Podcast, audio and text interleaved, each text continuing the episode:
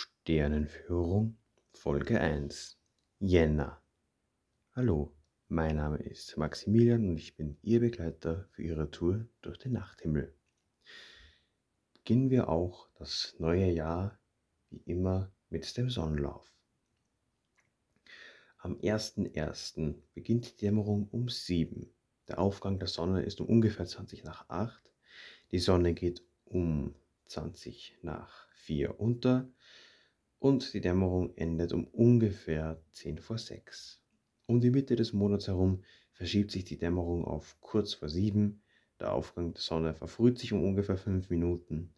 Der Untergang der Sonne ist um ungefähr drei Viertel 5 und die Dämmerung endet um kurz nach 6. Gegen Ende des Monats Jänner und Anfang des Monats Februar beginnt die Dämmerung um 20 vor 7. Der Aufgang der Sonne ist um kurz vor 8 der Untergang der Sonne ist um ungefähr Viertel nach fünf und die Dämmerung endet um ungefähr halb sieben.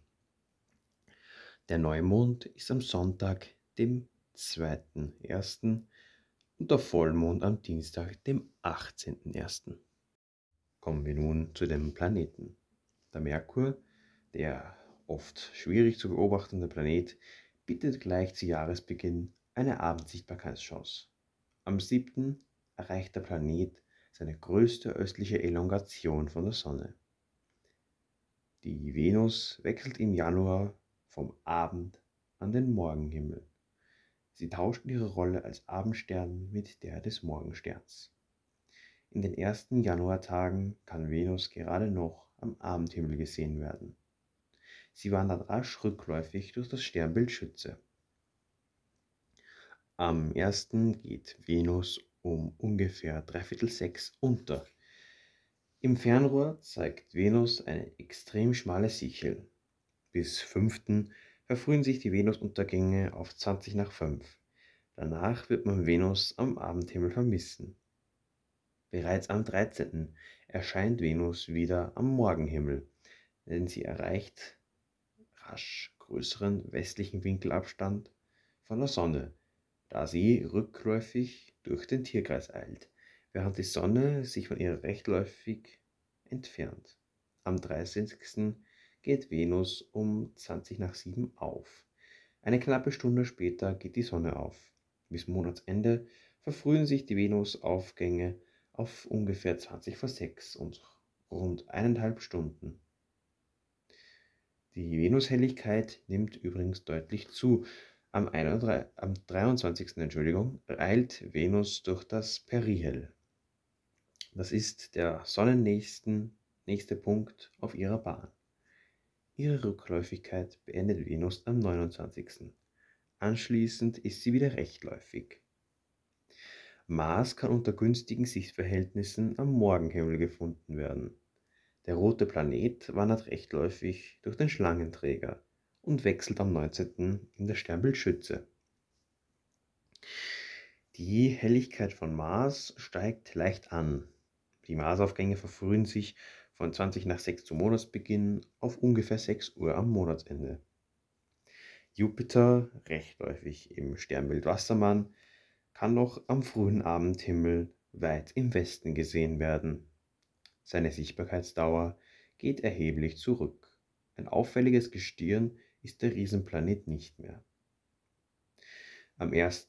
geht Jupiter um ungefähr 10 vor 9 unter und am 15. um ungefähr Viertel nach 8. Am Monatsende sinkt der Riesenplanet schon um halb 8 unter die westliche Horizontlinie. Ein netter Himmelsanblick ergibt sich am 5. gegen 18 Uhr, wo sich zur Planetenparade Merkur, Saturn, Jupiter die Sichel des zunehmenden Mondes gesellt. Ende Januar beträgt die Sichtbarkeitsdauer für Jupiter nur noch knapp zwei Stunden. Saturn, rechtläufig im Sternbild Steinbock, gibt seine Abendabschiedsvorstellung am Abendhimmel. Um die Monatsmitte wird der Ringplanet unbeobachtbar. Am 1. geht Saturn um ungefähr 5 nach 7 unter, Ab etwa 17.20 Uhr kann man ihn in der zunehmenden Dunkelheit erkennen. Eine Viertelstunde vor seinem Untergang wird Saturn von den, Saturn, von den horizontnahen Dunstschichten verschluckt.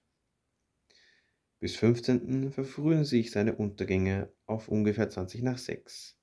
Nach diesem Datum wird man vergeblich nach dem Ringplaneten Ausschau halten. Kommen wir nun zu dem Sternenhimmel.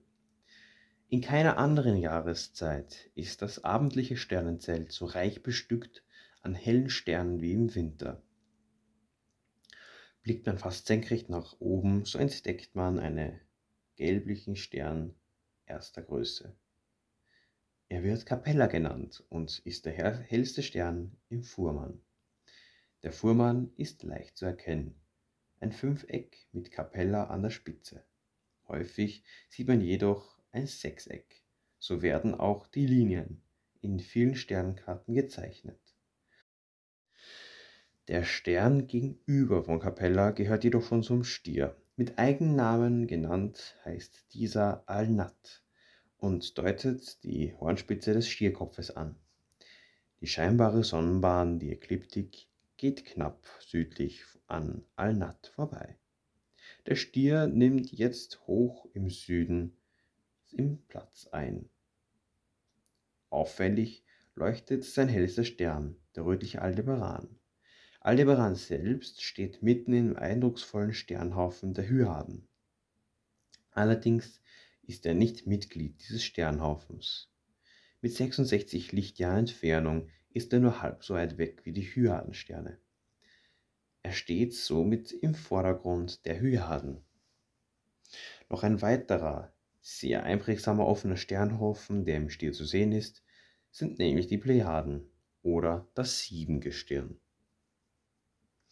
Besonders im Fernglas machen die blau-weißen Plejadensterne einen nachhaltigen Eindruck.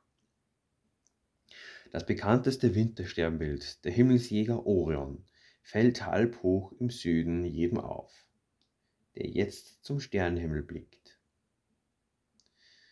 Die beiden hellsten Sterne im Orion sind der rötliche Schulterstern Betelgeuse und der blau-weiße Fußstern Riegel.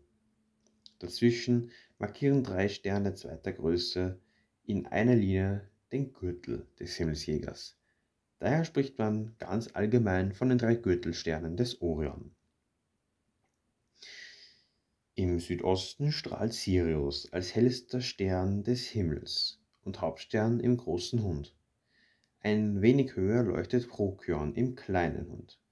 Prokyon ist aus der griechischen Bezeichnung für Vorhund. Prokyon geht nämlich in unseren Breiten von Sirius auf. Sirius und Prokyon sind relativ nahe Sterne. Sie zählen zu den Nachbarsternen unserer Sonne. Sirius ist knapp 9 und Prokyon etwas mehr als 11 Lichtjahre von unserem Sonnensystem entfernt. Beide Hundssterne besitzen je einen weißen Zwerg als Begleiter. Hoch im Südosten haben sich die beiden Sternenketten der Zwillinge eingefunden. Ihre beiden hellsten Sterne heißen Castor und Pollux. Das Sternenpolygon, das aus Capella im Fuhrmann, Aldebaran im Stier, Regel im Orion und Sirius im großen Hund, Procyon im Kleinhund und Pollux in den Zwillingen gebildet wird, nennt man Wintersechseck. Der Blick nach Osten lässt den kommenden Frühling erahnen. Knapp über dem Osthorizont ist der mächtige Löwe erschienen. Der Löwe ist das Leitsternbild des Frühlingshimmels. Das war es auch schon wieder mit der Folge für den Jänner. Ich hoffe, es hat euch gefallen. Ich wünsche euch viel Glück im Jahr 2022 und viele, viele klare Nächte. Auf Wiedersehen.